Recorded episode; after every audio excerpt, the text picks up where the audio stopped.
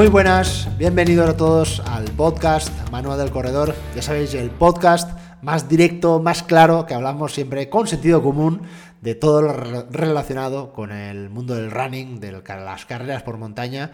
Y hoy, el, si has visto el titular, hoy promete, hoy vamos a hablar eh, de verdad, vamos a hablar eh, sin censura, vamos a hablar de la verdad de los suplementos y bueno, tenía que traerme aquí hoy a, Ana, a Ana Grifols, que ya sabéis que es eh, nuestra dietista, nutricionista favorita, eh, especializada en nutrición deportiva y que bueno, pues vamos a preguntarle algunas preguntas incómodas que estoy seguro que ella, con toda la buena fe del mundo, nos va a aclarar qué es lo que ocurre ¿no? con esto de los suplementos, de cuáles son válidos, cuáles no son válidos y cuál es la realidad a día de hoy, de qué necesidad tenemos de esta suplementación y de todas las mentiras y las verdades que están con ellas.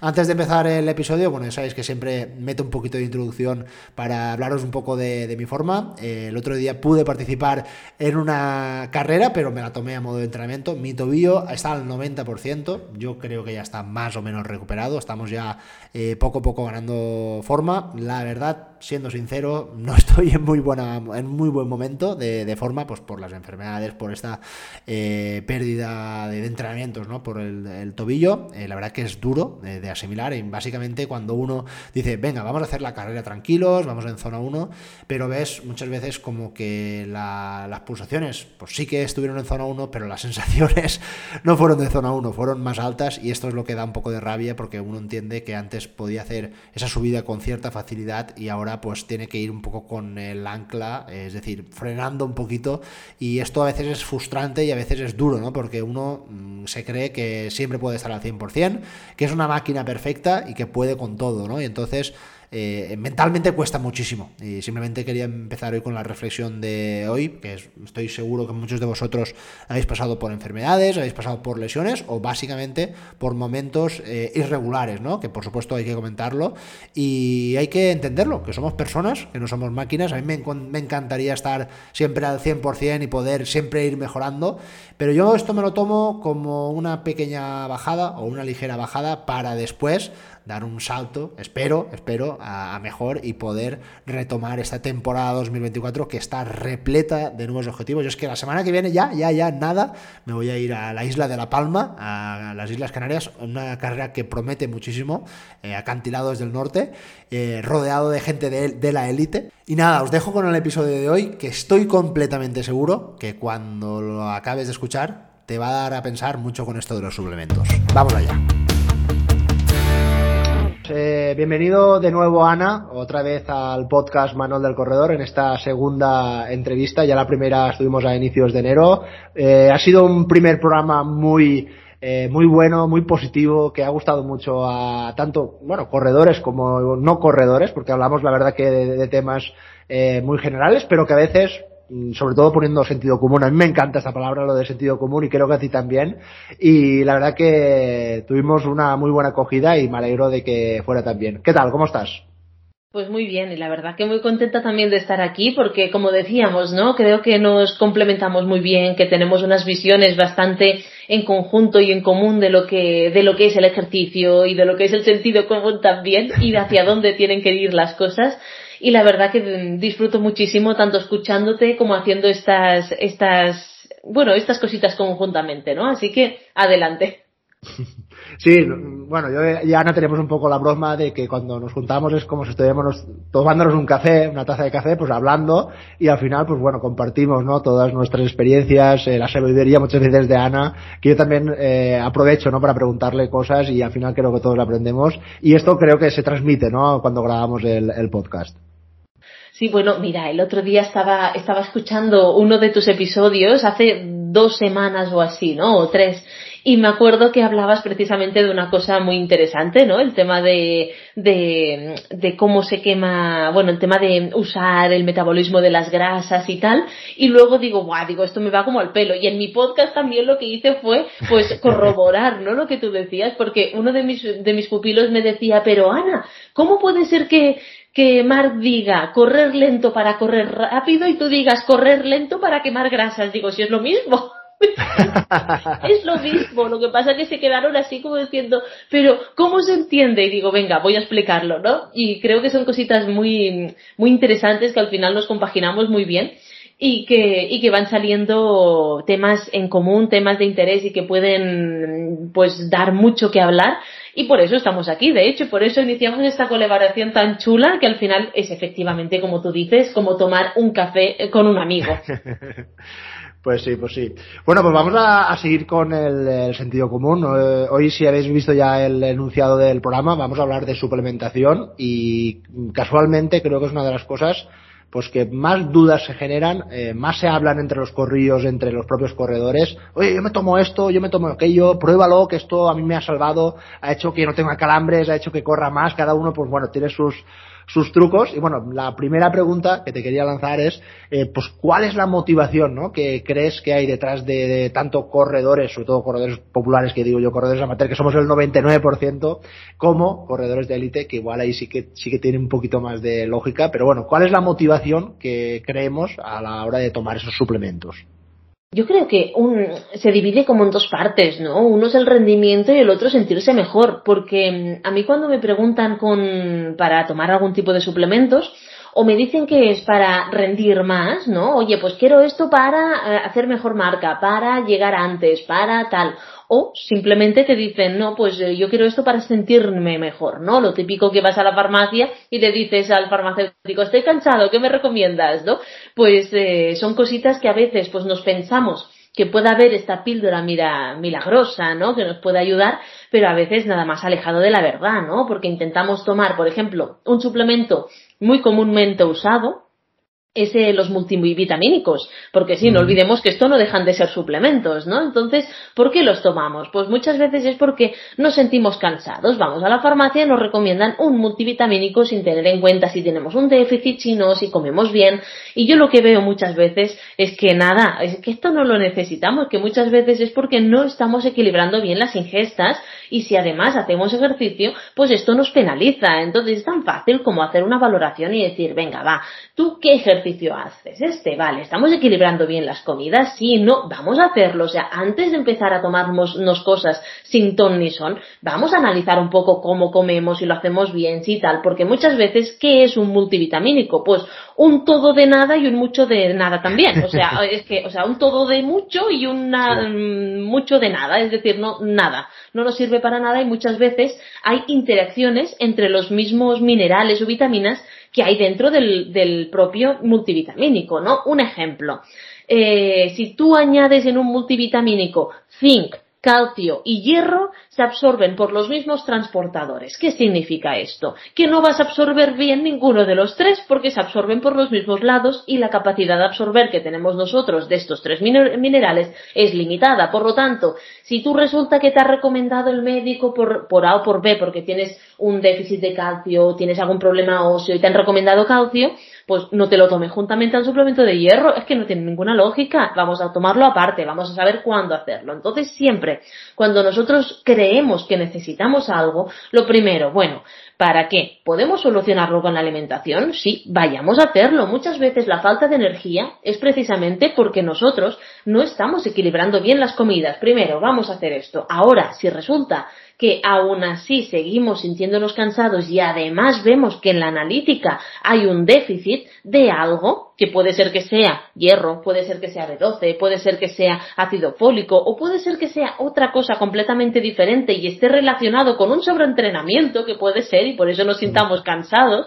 pues entonces tenemos que cambiar cosas, tenemos o que añadir un suplemento, pero entonces sabiendo qué suplemento hemos de añadir y cuándo, o hablar con el entrenador, en este caso tú, ¿no, Mar? Para decir, oye, vamos a ajustar las cargas porque al igual este deportista se nos ha pasado bien, porque no se ha sabido ah, ajustar a lo que decía el plan o no nos ha dicho exactamente las intensidades o no se ha ajustado a las intensidades, que ya sabemos que luego les hacemos ir más lentos, ¿no? De lo que ellos quisieran y luego siempre se aprietan un poco más. Bueno, pues ahí también podemos caer en sobreentrenamiento, así que, ostras, analizar muy bien qué está pasando para decidir si tenemos que añadir algo o no.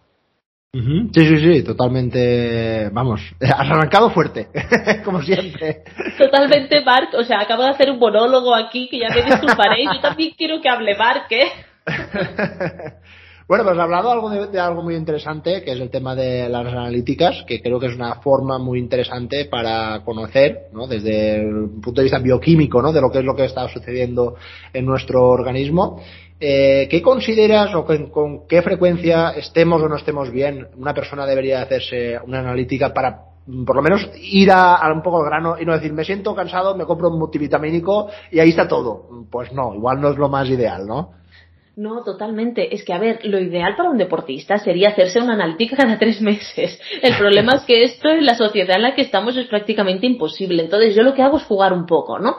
Si solamente tenemos la seguridad social, pues entonces lo que intento es, venga, pues hacemos una al año, si todo está bien, perfecto, con una al año es suficiente, sobre todo si no tenemos alto rendimiento, pero entonces tendremos otras ayudas que nos permitirán hacer otro tipo de analíticas, ¿no?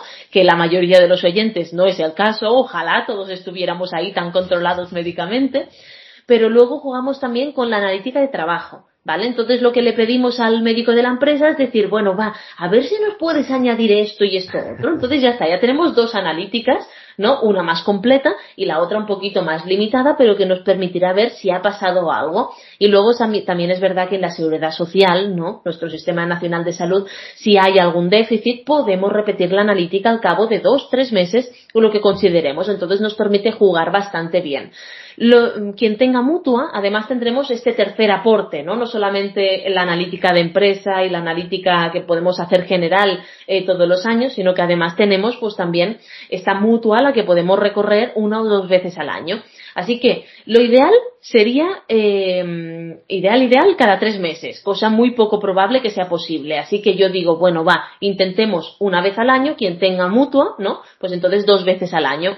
Quien no y tenga pues la, la pues esta analítica de empresa, pues entonces también jugaríamos con, con dos al año y esperando que no salga ningún déficit, que entonces serían unas cuantas más. Pero esto sí sería lo ideal. Ahora, eh, muchos pensaréis, ¿no? En la típica analítica vas al médico, hazme una analítica, porque esto a veces me lo hacen a mí. Cuando contratan el servicio de nutrición a través de nuestra web, ¿no? Con mis compañeros, muchas veces les mis compañeros les preguntan a mis compañeros, bueno, pedís analítica porque lo tenemos en la web, ¿vale? Vamos a pedirte una analítica, pero al lado pone deportiva. ¿Vale? específicamente. ¿Por qué? Porque no es la general. Y muchos nos dicen, bueno, pues voy a hablar con mi médico y luego te contrato. No, no, no. O sea, primero habla con nosotros, si quieres el servicio, pues vale, quieres esperarte un poco a tener la analítica, toma, aquí tienes los valores a pedir, ¿vale? Pero no me lo hagas al revés porque la analítica general que nos da el médico, Marc, tú lo sabes, sirve para nada y menos para un deportista, no sirve para nada, tienes que estar muy mal para que esta analítica de algo mal. Así que tiene que ser una analítica deportiva. Para que os hagáis una idea, os tienen que sacar entre 6 y 7 tubos de sangre. Esto significa que ese día mejor que no entrenéis. muy, muy, muy, muy interesante. Mira, yo casualmente, yo este jueves voy a hacerme una analítica que yo ya hacía un tiempo ya que ya me tocaba y bueno, llevo una mala racha de, de resfriados en este último mes de enero. Digo, vamos a ver qué hay, a ver si hay algo raro puede que haya sobreentrenamiento, puede que haya déficit de alguna cosa, vamos a ver si hay algo raro por ahí, y nada, este jueves me toca una analítica que creo que a ver qué sale, esperemos que salga bien. Esperemos que sí, esperemos que sí, porque tienes ya que ir encarando, que te he ido escuchando esos, esos meses, semanas positivas, tenemos que motivar a Marca aquí entre todos y que todo le salga bien. Exacto, exacto, claro que sí. Bueno, pues volvemos a los suplementos y voy a ir ya muy directo al grano y me gustaría en términos de porcentajes, eh, en la que me dijeras mm, la evidencia de tomar eh, ciertos suplementos, de tomarlos a no tomarlos. Es decir, vamos a poner un ejemplo. Si me tomo, por ejemplo, un café, que sabemos que la cafeína es uno de los suplementos eh, que tiene más evidencia, de tomarme ese café a no tomármelo, ¿qué porcentaje eh, voy a mejorar mis registros en una carrera por montaña o en una carrera popular. Así, pues en otros, en otros eh, suplementos. ¿Cómo lo podrías definir tú? Bueno, pues justamente la cafeína sí que es verdad que es uno de los suplementos que mayor evidencia tiene, pero esto no significa que, que pensemos que porque tiene mucha evidencia nos puede ir muy bien, también nos puede ir muy mal, ¿vale? Entonces tenemos que vigilar un poco. Lo que sí es verdad, no solamente de la cafeína, sino en general del tema de los suplementos, que solamente mejoran el rendimiento entre un 1 y un 2%, ¿vale? En contra de lo que pueden pensar muchas personas. Entonces, realmente tenemos que tomarlos con cuidado. Yo cuando empiezo con un deportista, lo primero que hago es quitarle todo lo que toma, porque eh, parece mentira, pero todos, todos toman de todo, ¿vale? Entonces digo, vamos a empezar a quitar y les dejo con la alimentación solo. Y a partir de aquí dicen, no, pero me voy a sentir mal, no voy a rendir, no voy a tirar con los entrenamientos que me pauta Mark, voy a no sé qué. No, o sea, primero sin nada, alimentación y se dan cuenta que, ah, pues resulta que ahora que sigue una alimentación deportiva, como que va mejor la cosa, ¿no? Y entonces ya vamos afinando con el tema de la suplementación en función de lo que necesites.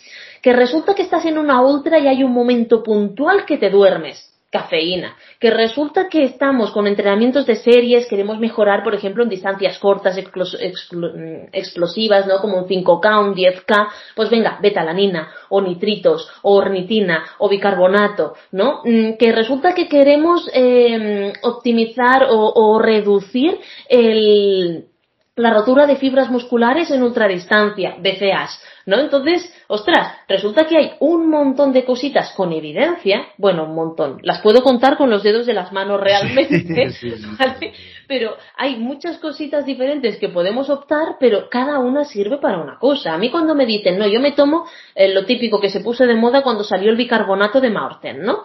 Pues sale el bicarbonato y todo el mundo se lo toma, como han visto a Kilian a media competición tomar esto, pues se lo toman. Digo, a ver, por favor, a ver, eh, ¿vosotros sabéis lo que sirve el bicarbonato? El bicarbonato tarda 45 minutos a empezar a hacer efecto y dura 45 minutos. Es muy limitado el efecto del bicarbonato. Aunque te ponga, no, este de aquí es de larga duración. Que no, que no dura más. ¿Vale? Así que no os liéis. Entonces, ¿para qué puede ser interesante para Kilian en un evento de ultradistancia como UTMB, porque la intensidad de Kilian es a morir. La intensidad de Kilian es muy alta y seguramente se lo tomó unos 45 minutos antes de llegar a algún puerto o algún sitio estratégico donde tendría que apretar todavía más.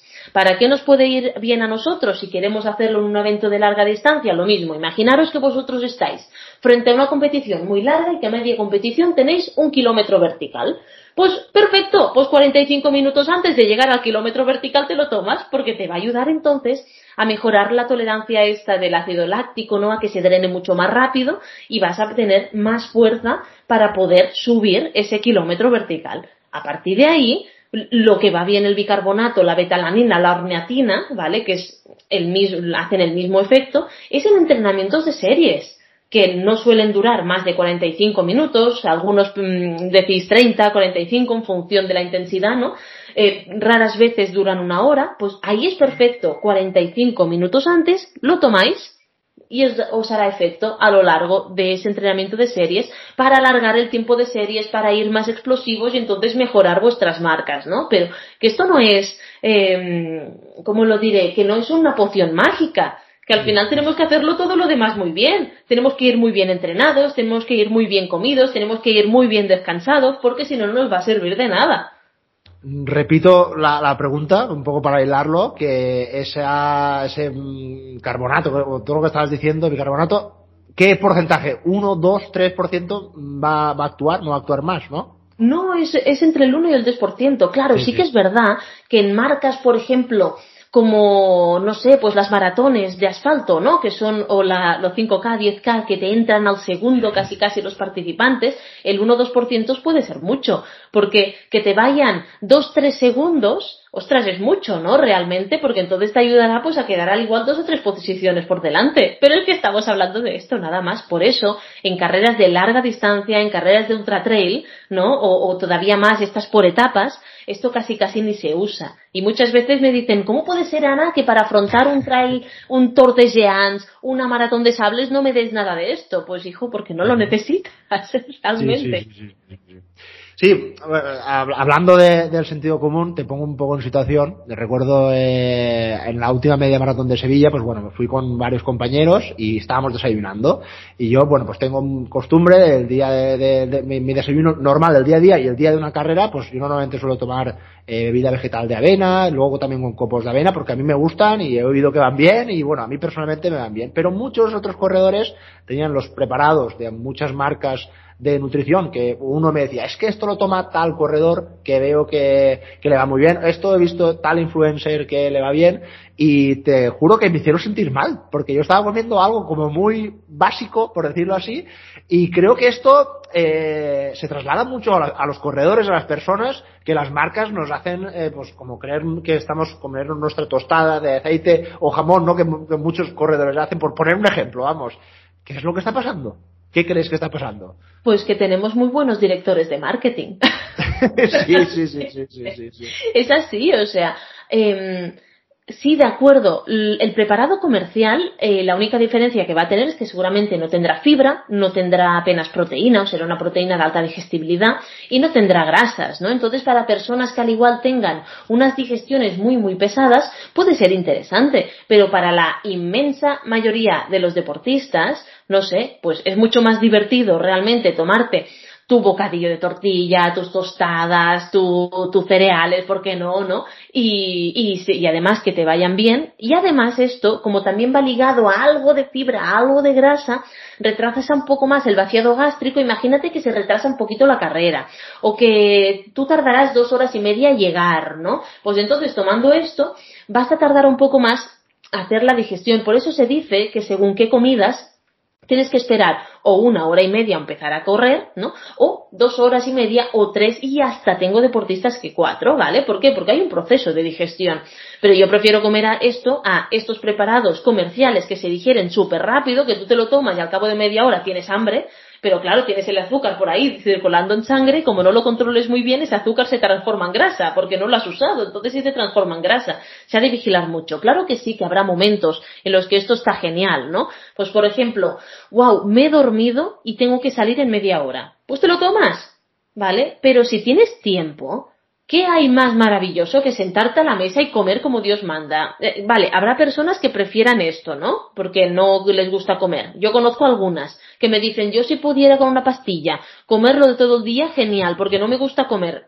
Fantástico. Pero creo que el 99% de la gente les gusta comer, yo me incluyo. A mí no me quites la comida antes de entrenar porque me da algo. Entonces, eh, todo lo comercial está muy bien, pero hay que saber también cuándo usarlo. No porque lo tome Kickchop, o no porque lo tome Kilian, o no porque lo tenga una referencia, a nosotros nos va a ir bien. Esto es lo mismo que contábamos el otro día con el tema de los carbohidratos por hora, que se ha puesto de moda 130 gramos de carbohidrato por hora. Y hay personas que la intensidad que llevan es que esto no lo van a quemar, no queman 600 calorías por hora. Entonces, ¿para qué te lo comes? Si el excedente se te va a ir a grasa y lo gracioso es que luego llegan a casa y dicen, ay, qué entreno más bueno he hecho, voy a premiarme y venga a zampar más. Dices, pero si ya te has premiado en la competición, no sigas, por favor. Entonces, ¿por qué no pierdo peso? ¿Por qué no mejoro la composición corporal? Porque al igual no estás haciendo las cosas bien, porque al igual tenemos gente tan buena vendiéndonos cosas, ¿no? Que hemos olvidado de que realmente nosotros no somos élite, que nosotros al igual necesitamos otras cosas y que tenemos que apoyarnos con el tema eh, de alimentación natural. El suplemento, mira, el suplemento el, con mayor evidencia ergogénica, es decir, que mejora el rendimiento, el primero de todos y el que más se ha evidenciado, ¿sabéis cuál es? Los alimentos naturales, los carbohidratos. Entonces, ostras, sabiendo esto, démosle el valor que necesita. Claro que sí que está bien, ¿eh? que se investigue, que cada vez salgan nuevas cosas y tal. Yo soy la primera en apoyarlo, pero también en decir, hey, para cuando lo necesitamos, en qué cantidades y cuando no porque lo tome esta persona, yo necesitaré lo mismo. Sí, sí, sí. Justo iba a preguntarte sobre los carbohidratos que incluso a veces están un poco demonizados y sabemos que hay ciertas eh, dietas un poco más restrictivas, incluso pues en, momentos importantes, ¿no? Como una competición, eh, no los toman y bueno, yo, yo creo que es la energía, ¿no? Que tenemos ahí y por supuesto la tenemos que, que reponer antes o en, en los días anteriores, en las horas previas para, para rendir al máximo en pie. Pero te estaba preguntando sobre el antes y el después. También es muy curioso y muy común ver ya a la gente que se trae sus polvos, esos famosos recoveries, que me dicen, no, no, yo no, no como nada porque sé que en el recovery ahí está todo. Ahí tengo todas las vitaminas, lo tengo todo y yo paso de comer eh, lo que me dan al acabar pues, las famosas carreras por montaña que nos dan esos bocadillos tan fantásticos que yo me los como personalmente muy a gusto. Pero bueno, entiendo que hay gente que no, Sí, pero es que tienes, tienes toda la razón y aquí se extrapola también aquí en el recovery. A ver, cuando tú estás en competición, ¿no? Eh, y estás fuera de casa, yo entiendo que sea más difícil poder llevarte tú algo, ¿no? Y entonces tienes dos opciones, o te llevas un recovery que para eso pues te salva y es cómodo de llevar, lo llevas en el shaker, rellenas con agua, tú, tú, tú, tú, lo mezclas bien y te lo tomas, ¿no?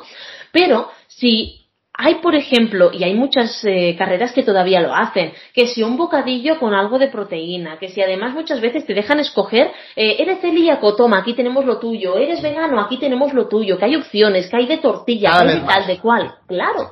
Entonces, eh, aprovechalo, porque además esto también es un recuperador. A mí cuando me dicen, Ana, dime opciones de recuperador natural, digo, mira, las hay en batido, ¿vale? Que sería, por ejemplo, pues hacerte mmm, bebida de soja, que tiene mucha cantidad de proteína mezclada con, con una o dos frutas, esto es un recovery natural, pero entiendo que si estás por ahí, pues no te vas a llevar la batidora, ¿vale? Pero bueno, si es invierno, lo puedes llevar en un shaker sin problema y te lo tomas.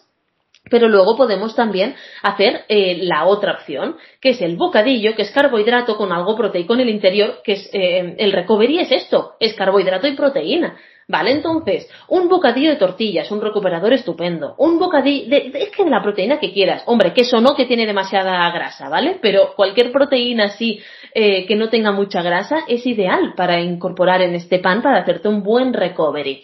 Y dejar todo lo que son, son las opciones de shaker, ¿no? Las opciones comerciales para cuando no tengamos otra opción. ¿Vale? O por ejemplo, mira, yo el otro día sí que usé una proteína en polvo que tengo en casa, que creo que está caducada, pero da igual, porque esto, la fecha de caducidad es, casi, casi, eh, ¿cómo se le llama? Orientativa, ¿vale? A estos polvos que casi nunca, bueno, tardan muchísimo realmente en ponerse malos.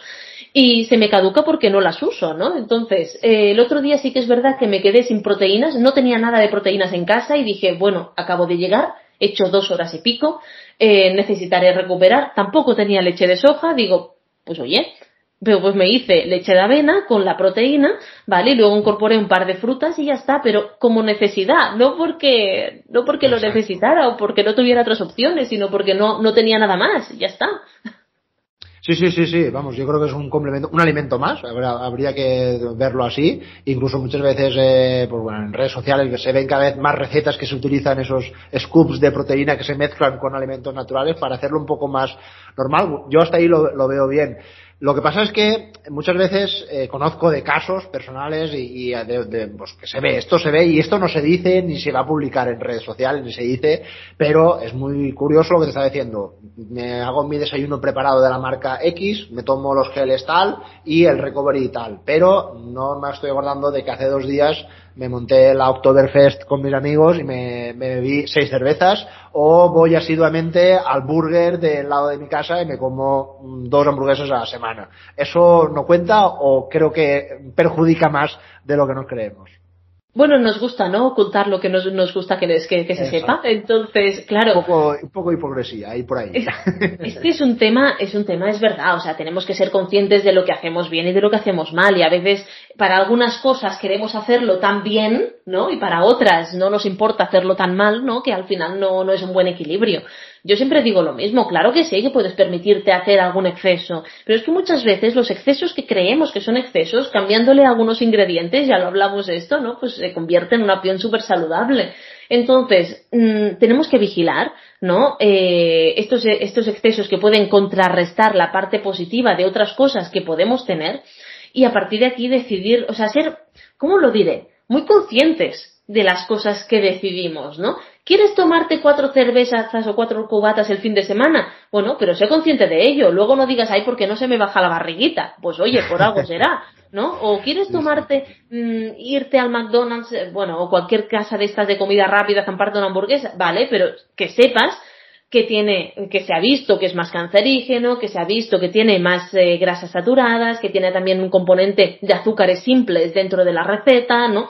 Entonces, ten en cuenta que estas cosas enseguida van a llegar a sangre, se transformarán en grasa, ¿vale? Y también al día siguiente o por la tarde puede ser que estés pesado, soñoliento y tal. O sea, todo lo contrario a lo que un deportista quiere. Un deportista se quiere sentir activo, no se quiere sentir pesado en los entrenamientos y esto nos lo da la alimentación. O sea, una cosa eh, es clara, o sea, comer bien te va a ayudar a sentirte mejor, a estar más ágil, ¿no? A conseguir estas metas que quieres Y yo creo que una vez se aprende a comer bien, porque la gente come muy mal, aunque no lo, no lo quiera admitir, comemos muy mal, pero porque las opciones alimentarias que tenemos hoy día son muy malas. El 90% de lo que hay en los supermercados mm, no estaba hace 50 años. Entonces, bueno, sabiendo esto, pues tenemos también que decidir. Esta frase de eh, se tiene que comer un poco con moderación, esto estaba muy bien hace 50 o 60 años, pero ahora mismo no, porque esto significa que casi tendrías que estar comiendo todos los días mm, bollería, porque es que hay más bollería que opciones saludables. ¿Vale? Entonces, estas cositas tendrían ya que pasarse a un consumo casi esporádico, casi que, que, no exista, ¿no? Un par de veces al mes, y empezar a darle valor a lo que era la dieta mediterránea, ¿no? Pura y dura, que es la que se ha visto, una de las que se ha visto, que es más saludable, equilibrada, que además a los deportistas nos beneficia muchísimo. Legumbres, eh, carnes magras, ¿no? Blancas sobre todo, eh, mucha fruta, mucha verdura, compaginar bien los alimentos crudos con los cocidos, y creo que ahí está el truco no en comer de todo con moderación, porque hoy día ya no, es posible, sino nos pasamos de cosas malas. Pero al final eh, esto nos serviría para evitar pensar que necesitamos suplementarnos con algo, porque no es verdad. O sea, tú no necesitas suplementarte con nada, a no ser que hagas pues realmente un volumen muy grande de entrenamiento que no seas capaz de aportarlo con la suplementación. Y a partir de aquí es importante que seas consciente de esto. Primero, alimentación conjuntamente con el entreno, que hay algún momento que se nos desmarcha porque ya eres incapaz de comer más, ¿no? Pues entonces ahora sí, ahora vamos a incorporar. ¿Qué necesitamos? Vitamina C, ahora te la doy. Porque un exceso de vitamina C es tóxico también. ¿Vale? Y aquí hay cuando me dicen, pero Ana, la vitamina C es, es hidrosoluble, se elimina con líquido. Pues aquí te lo dice una que es intóxico con vitamina C. ¿Vale? Entonces, todo es tóxico con exceso y hay que saber muy bien cuándo tomarlo. Y cuando te has intoxicado porque intentas hacer pautas que no son correctas, ¿no? Porque en mi caso fue eh, nada, yo tengo dolor de cabeza, no sabía que un medicamento llevaba vitamina C, aparte quería también aumentar la dosis de vitamina C porque me estaba preparando para larga distancia, cosa que sabía que no necesitaba, pero aunar esto dos con la alimentación que ya tenía mucha vitamina C fue un cóctel y os aseguro que esa tarde en el hospital, esa tarde bueno, la recordará toda la vida y no lo quiero para nadie. Entonces cuando me dicen, pero es una vitamina hidrosoluble, no pasa nada, digo, espérate. Yo te diré, yo te diré. Claro, que sí que puede pasar, no quiero que te pase, esta es otra cosa. Entonces, hay veces que no es necesario, si con la alimentación lo aportamos. Así que eh, no nos pasemos de suplementación, decidamos bien las cantidades o lo que necesitamos y además también sabiendo que nos ahorraremos dinero, porque esto precisamente barato no es. Entonces, si te puedes ahorrar Mm, yo he tenido personas que se, se, han ahorrado simplemente con una visita de asesoramiento 300 euros cada mes. Esto es una burrada, Mark. Es que nos pagan a ti y a mí juntos durante un montón de meses. es que pues yo lo digo, por favor, cógete un buen profesional, te va a ahorrar dinero, ¿no? A veces decimos, no, es que yo no puedo pagar. Piensa todo lo que pagas de extras que te puedes ahorrar, porque al final creo que se tiene que valorar, ¿no? También esto. Pero bueno, aquí estamos tú y yo para hacer acopio de estas cositas. exacto, exacto. Bueno, yo ahora te voy a hacer una pregunta un poco incómoda. Eh, vamos a hablar de compañeros, de dietistas, nutricionistas.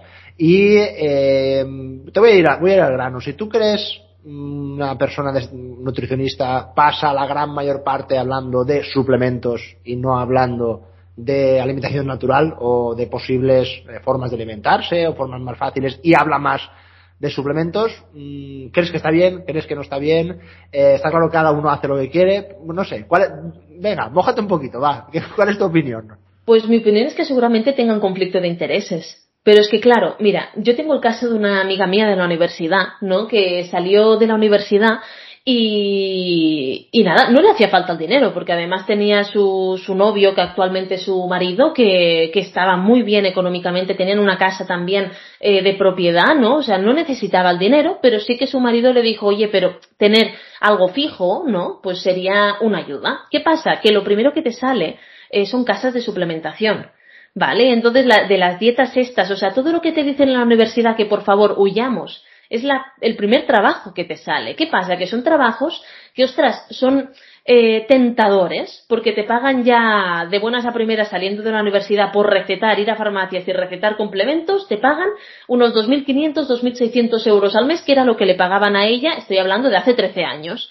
Coño, pues yo cuando pienso eso, digo, me cago en la hostia, digo que ella resulta que está ganando ya 2.500 euros, digo, y yo estoy comiéndome los mocos porque me empecé con la empresa, ¿no? Y hasta el cabo de cuatro años no, empecé a cobrar. Entonces digo, joder, lo que pasa que mis valores me impidieron y tuve la oportunidad, tuve la oportunidad unos años después cuando se me empezó a conocer en el mundo del deporte, una casa muy potente de, alimentación deportiva me dijo, mira Ana, si tú eh, te pones con nosotros en exclusiva, te pagamos, ojito, dos mil euros al mes. No voy a decir la marca, pero yo lo que dije es, ¿cómo que en exclusiva? Digo, a ver, primero, eh, yo estoy de acuerdo en que tú me pagues mm, si yo desarrollo algo para ti. Es decir, quieres que te haga un producto, quieres que te ayude a mejorar a algo, quieres que tal. Bien, ahí lo puedo encontrar bien. Pero que tú me pagues a mí dos mil euros al mes para que yo tenga que hablar solo de tu marca y no pueda hablar o recomendar otras que al igual a mis deportistas les va mejor. ¿De verdad?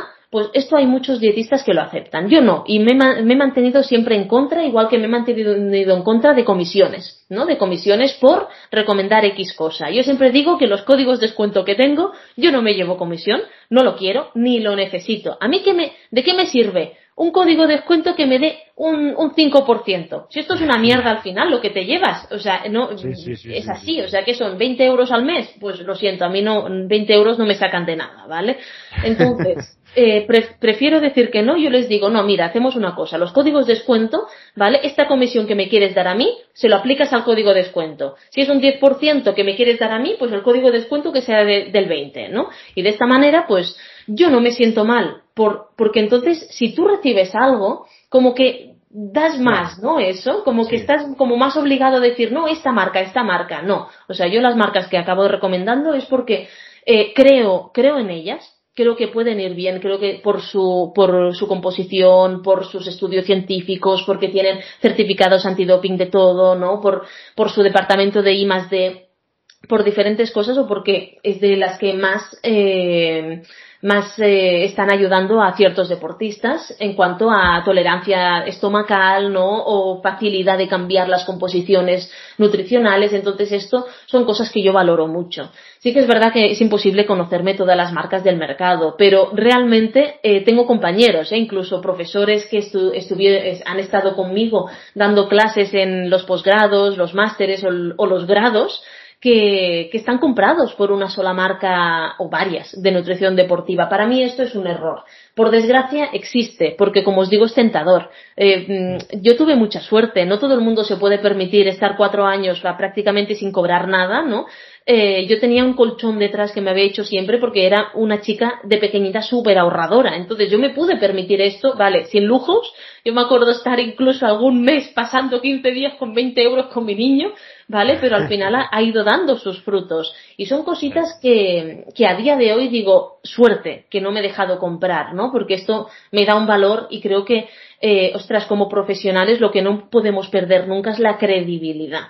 Y entonces, si un día tengo que hablar mal de un, de una, de un suplemento de una marca que me guste, pues hablo mal de este suplemento y no pasa nada. ¿Vale? Porque al igual, si viene otro dietista y me dice, Ana, mira, pero yo creo que para esto puede ir bien. Ah, pues bien, pues quizás sí para eso, ¿no? Pero que haya un diálogo saludable y que a mí no me tengan que decir, no, Ana, tú no puedes hablar mal o no puedes hablar de otra marca, porque resulta que, que claro, te pagamos cada mes, pues vaya chantaje más feo. No, no lo veo. O sea, para mí es completamente antiético. O sea, no tendría que estar. ¿Que lo hacen? Sí, ya te lo he dicho. O sea, lo hacen. Pero para mí esto va en contra de la profesionalidad de la persona. Sí, sí, yo creo que como tú has dicho, al principio es normal, ¿no? Que, que sea fácil, uno tiene más ganas de darse a conocer, pero es como para ahora, pero no para el mañana, ¿no? Y al, y al final yo creo que para todos los que están empezando en todos los aspectos, ¿no? Porque a la hora nosotros también de, de generar entrenamientos, pues igual lo que más luce es esos entrenamientos eh, chulos de series, entrenamientos rápidos, y yo por ejemplo estoy en el otro lado, ¿no? Estoy, oye no, aquí hay que ir a fuego lento, hay que hacer las cosas con constancia, y esto pues igual no vende tanto, igual no es tan molón y no, no, es, no es tan instagrameable, ¿no? Esta palabra tan guay que sale ahora, pues esto es un poco lo mismo, ¿no? Esto es meter un poquito de sentido común, y yo creo que lo que has dicho, espero y deseo que le abra la mente a muchas personas cuando ven ese contenido, sobre todo en redes sociales, que a día de hoy es eh, el escaparate que más se utiliza, y hablando también de las redes sociales, y bueno, pues esto igual es un poco más complejo, es como los deportistas de élite, una de las formas que ellos pues pobres,